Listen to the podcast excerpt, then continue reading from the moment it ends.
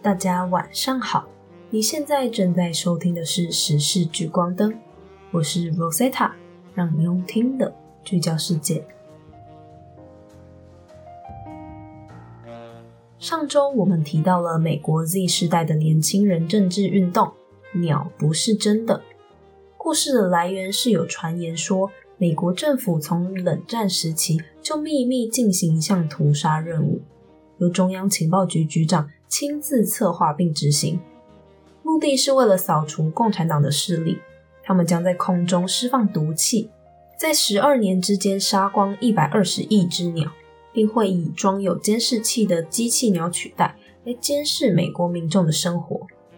不知道大家听完上礼拜的新闻之后，还相不相信我前面的论述呢？今天的上周回顾，就从他们比较有趣的一些推论来看待这场运动吧。首先呢，他们主张鸟是美国政府用来监视人类的一种机器。那鸟屎呢？既然它们是一种机器，怎么还会有排泄物啊？针对这个呢，他们也有一套自己的说辞哦。像是鸟屎是液体形态的追踪器，会跟着它们降落到的人事物来移动，所以啊，人们一定要定期的清洁车子和自己，来避免被政府追踪。还有鸟会停在电线杆上，是因为这些监视器们正在充电。还会推论说，不同种的鸟类会具有不同种的功能，例如秃鹰是拿来维持公共卫生的，蜂鸟是可以用来暗杀的无人机等等。不过大家还是别忘了，这场运动的主办人麦克英多已经说明他们知道鸟是真的，只是希望呢能透过这个政治运动。来让 Z 世代回应这个世界的虚假，并且想要超越阴谋论，让人们看得清假消息。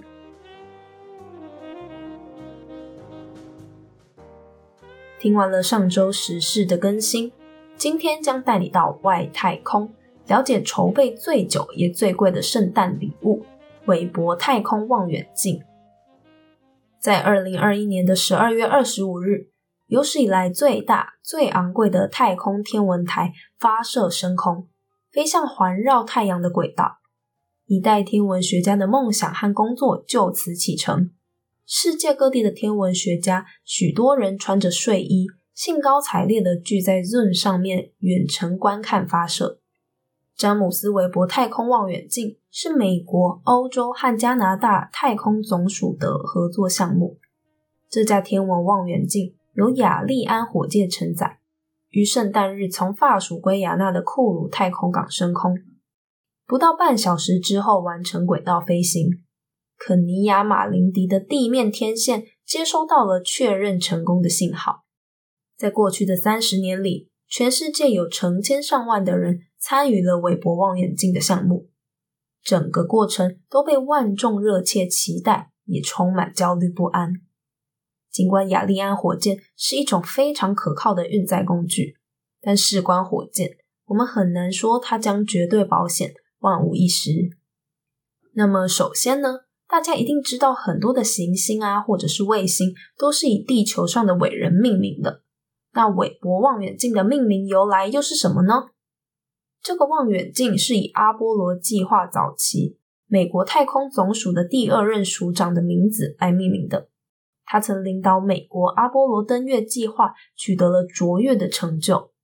而韦伯望远镜与人们曾经引以为傲的哈勃望远镜相比，它能看到更远的太空和更早的时间。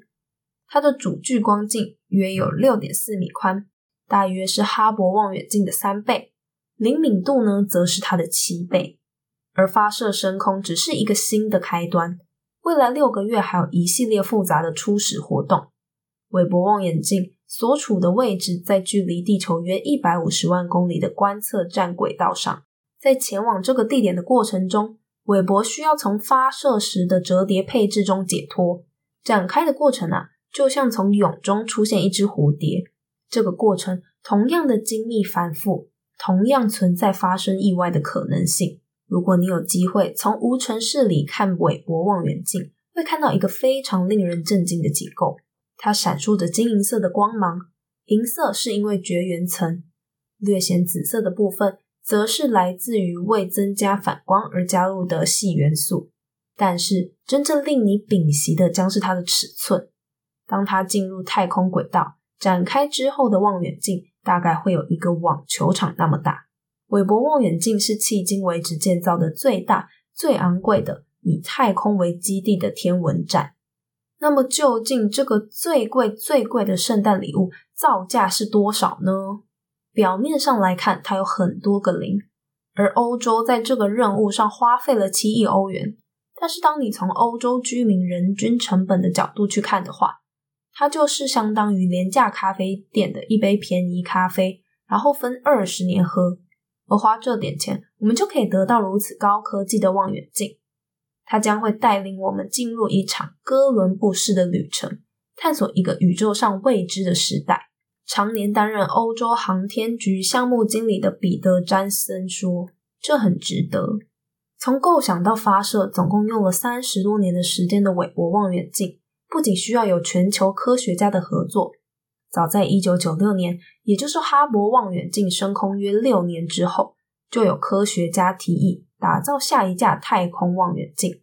二零二二年时，NASA 正式以前署长韦伯的名字命名计划，委托美国知名雷达制造商诺斯洛普格鲁曼负责打造新望远镜。最初的总预算预计十亿至三十五亿美元，最早二零一零年就能升空。但是因为过度乐观的进度预测，偶尔发生的研发事故和混乱的成本报告。将工期一直拖到二零二一年，最终韦伯望远镜总共花费了大约一百亿美元，而出发日期推迟到了二零二一年的十二月，直到最后在二零二一年的圣诞节上午发射。当然，这一百亿美元的造价也需要由各国去分摊，但是经费的主要来源呢是美国。那么你可能会很好奇，韦伯望远镜的主要任务是什么呢？发射这么一颗造价不菲的东西去外太空，到底要做什么啊？韦伯的任务呢是寻找最早、最遥远的恒星和星系。这些恒星和星系出现在一百三十七亿年以前，是从宇宙大爆炸后的尘雾中诞生的。望远镜配备了对红外线或热辐射敏感的探测器，将以人眼从未见过的颜色来描绘宇宙。最早、最遥远的星系的可见光波长，因宇宙的膨胀而被转化为较长的红外波长。天文学家说，研究这些新生星系的热量，可以为了解位于星系中心的超大质量黑洞何时以及如何形成提供重要的线索。在时空距离地球更近的现在，该望远镜将嗅探围绕附近恒星运行的行星的大气层。寻找生命相关的元素和分子，像是氧气和水的红外特征。天文学家说，韦伯将检验宇宙全部数十亿年的历史，从第一批恒星到太阳系中的生命。而美国太空总署署长比尔·纳尔逊则称，这架望远镜是通往过去的钥匙孔。那么，韦伯望远镜的后续情况还会被怎么样的应用呢？如果一切顺利，明年夏天，天文学家将开始以一种全新的视角来观察宇宙。他们最期待的是他们没有预料到的事情。正如美国太空总署负责科学事务的副局长托马斯·楚比辛最近说：“每次发射一个大胆的大型望远镜，我们都会得到一个惊喜。这是迄今为止规模最大、最大胆的一次。但是，如果未来几周或是几个月出现任何问题，都可能会危及天文学关于存在起源的观点。一九九零年，当哈勃望远镜的工作出现问题时，美国太空总署派出太空人乘坐穿梭机进行修复工作，而韦伯望远镜的目标则是月球以外的一个地方。但是以前从未有太空船搭载人类抵达过。不过，美国太空总署也考虑过派出机器人去修复机械。当然，如果有任何一个小地方出了差错，都有可能让有史以来最贵的望远镜变成最贵的太空垃圾。他还告诉他那些不是与天文学有相关的朋友说：“在发射后最希望的事就是三十天里什么消息都没有。对他们来说，目前没有消息就是最好的消息了。你说，就这么一台望远镜哦，会对人类造成什么样的影响吗？在某种意义上，詹姆斯·韦伯太空望远镜讲述了一个这些日子里很少听到的故事：一个各国为共同追求目标走到一起的故事。虽然各国在气候暖化、移民和一个已导致百万人死亡的疾病等问题上存在着分歧，但这个为探索宜居行星以及寻找最早、最遥远的恒星和星系的太空船发射升空。正提醒着人们，在大规模的项目上进行国际合作仍然是有可能的。但是有合作就有竞争，没有参与这个项目的国家，例如中国，正计划发射自己的太空望远镜，预计会形成某种竞争。中国也正在与俄罗斯合作执行他们自己的任务。与此同时，由于俄罗斯与美国的政治关系紧张。两国在太空方面的合作已经面临了不小的压力。不过呢，这次发射本身呢，似乎还是充满着希望的，因为发射的时间是在一个非常艰难的一年即将结束，这个世界渴望听到好消息的时候。许多国家都播放了发射的过程，让人们不禁回想起二十年前国际太空站的新建完成，或是更早的阿波罗登月计划。当时，人们在电视上看到了全球太空竞赛的展开。天文学家萨拉肯德鲁等专家也与望远镜的部件一样，能跨越边界和政治分歧。肯德鲁是欧洲航天局从事仪器研究和校准的科学家。科学是一个人们必须学会如何跨越国界和政治分歧工作的领域。